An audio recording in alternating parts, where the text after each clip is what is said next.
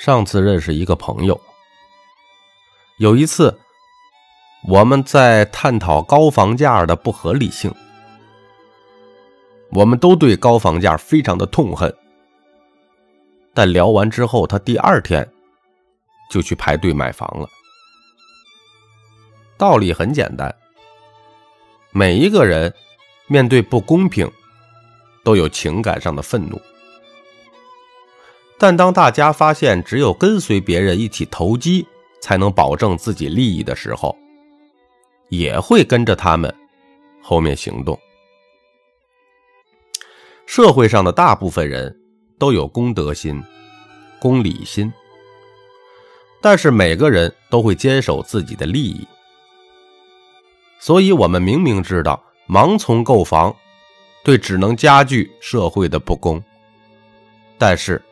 还都往这个大泡沫里吹气，为这种野蛮的行径添砖加瓦。最后的结果呢，就是每个人为了维护自己的利益，把房价捧得越来越高。有房的人看着自己的纸面的财富而心安理得，没房的人呢，对社会愤愤不平。归根结底。只要先不遵守秩序的人没有遭受应有的惩罚，就会带动大家一起不遵守秩序。在利益面前，当大家都在不择手段，那些守规矩的老实人反而会被淘汰，剩下的都是投机取巧人。再想想平时常见的例子哈。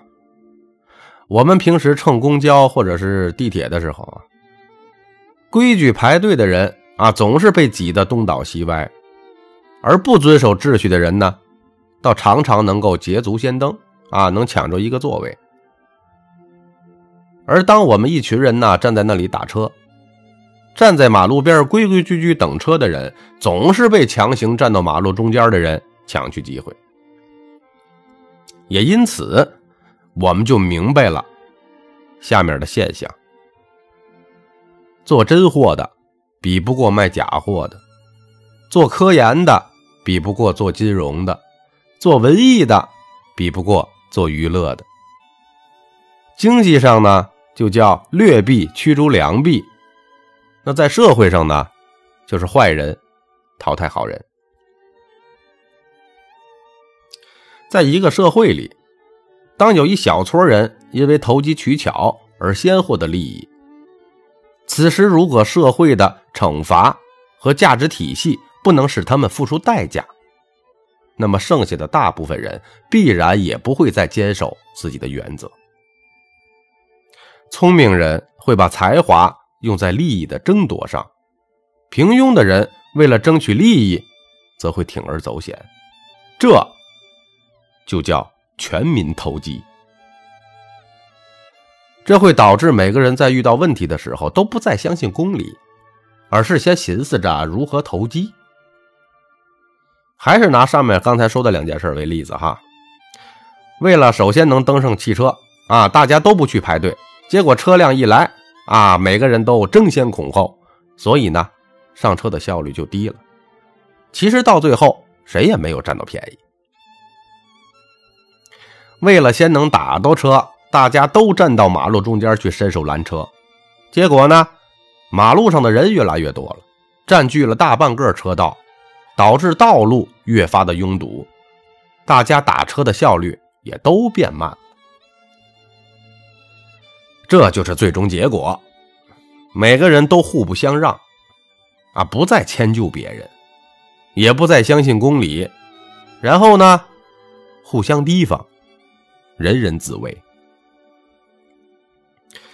僵持在一种互相制衡的尴尬状态，啊，然后呢，大眼瞪小眼儿，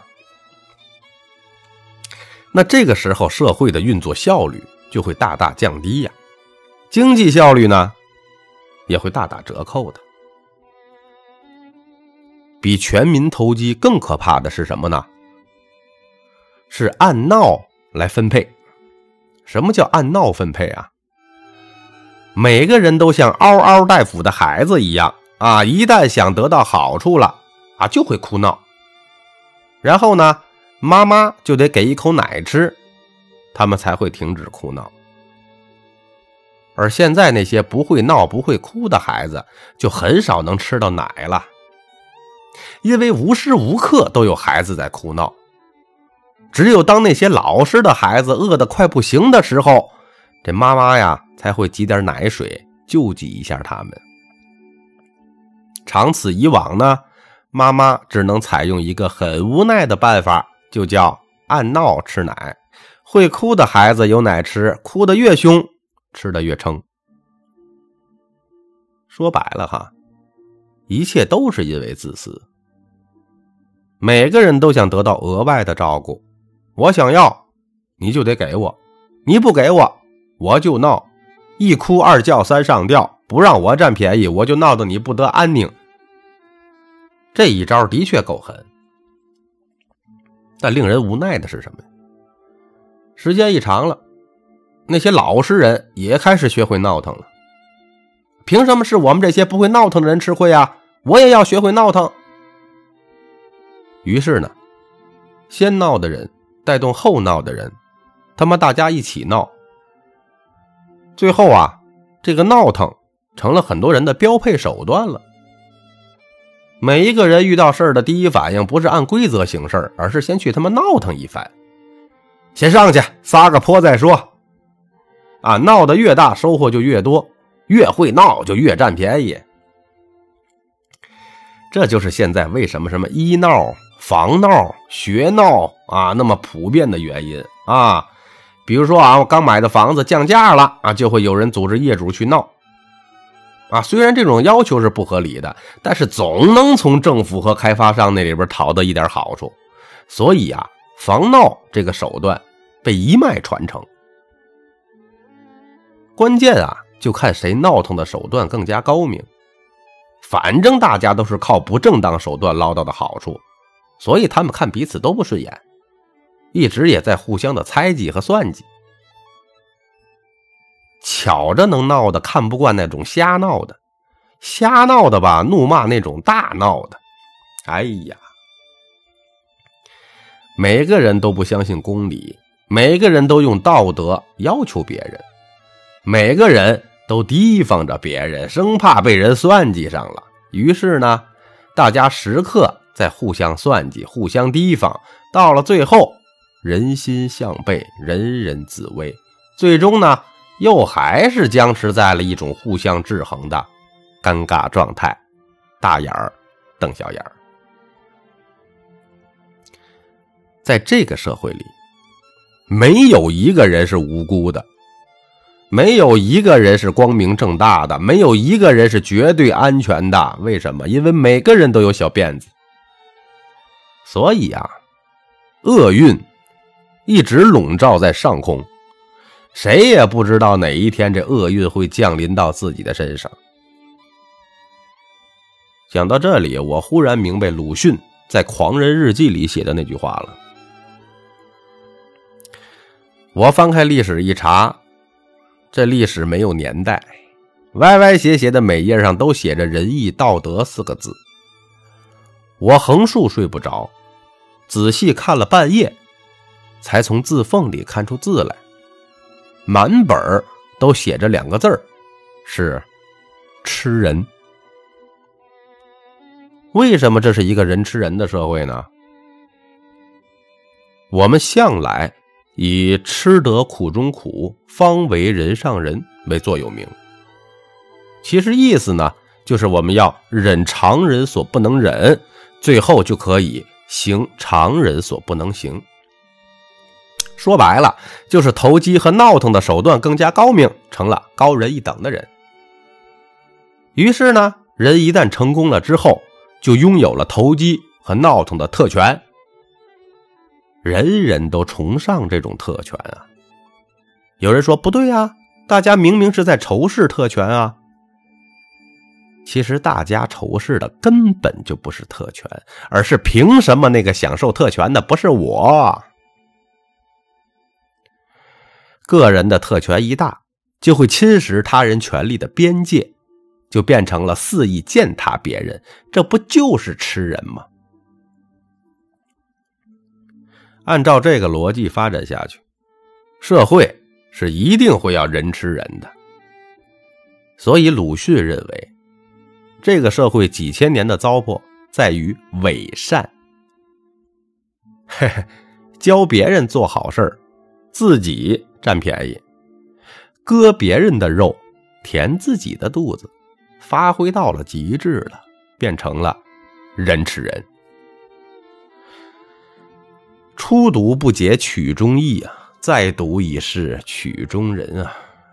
小时候不懂鲁迅啊，成熟之后再读鲁迅，泪流满面。什么是作恶呀？不是只有杀人放火才是作恶。面对大多数人的恶行，如果为了使自己利益最大化而放弃了是非黑白，去做一个盲从的帮凶。你就已经站在了恶人那一边了。我们都知道哈，数学上的乘法有一个基本法则：正负得负，负负得正。什么意思呢？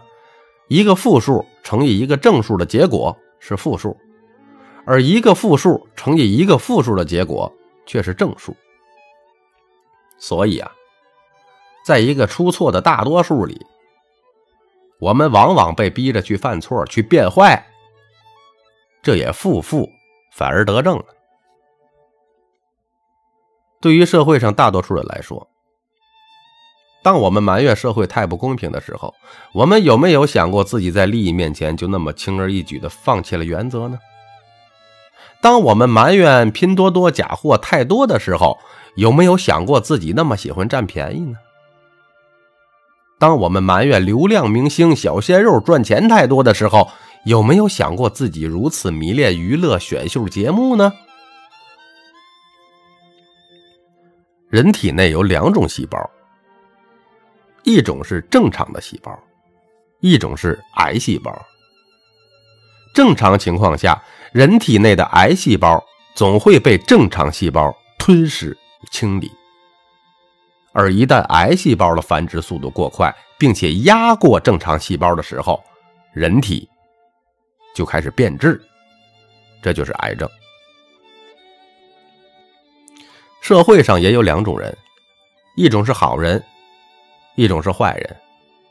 正常情况下，好人远比坏人多，坏人成不了气候。而一旦坏人越来越多，社会风气正不压邪的时候，那社会。也会开始变质。什么时候能出现一种制度啊，使恶人永远能受到惩罚呢？一个善良的好人从什么时候开始变坏的呢？就是从他觉得不公平的那一刻起。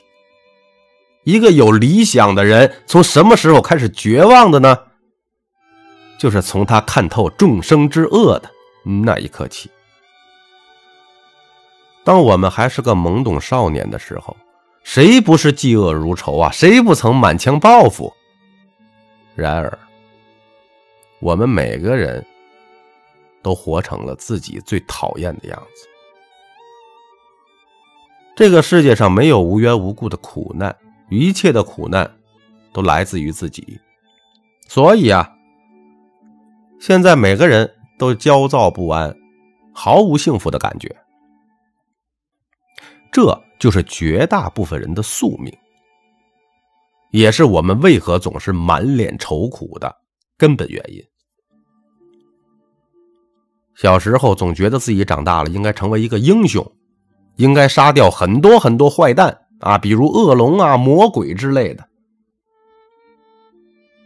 然而，等我长大了之后，并没有发现那些长大张牙舞爪的恶龙。却看到了一股更大的邪恶势力。他们并不像是恶龙魔鬼那样的面目狰狞，相反，却个个的道貌岸然、仪表堂堂。原来他们也都是曾经有梦的少年。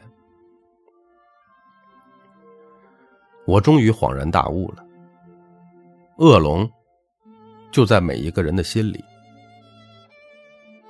除掉恶龙最好的办法就是不要唤醒内心的那条恶龙。最后，我想到了鲁迅的一句话：“愿中国青年都摆脱冷气，能做事的做事，能发声的发声。有一份热，发一份光，就像萤火虫一样，也可以在黑暗里发一点光吗？不必等候着火炬。此后如果没有火炬，我便是唯一的光。我是三百六十五天咖啡豆，如有收获，请您订阅、转发专辑，感谢您的收听。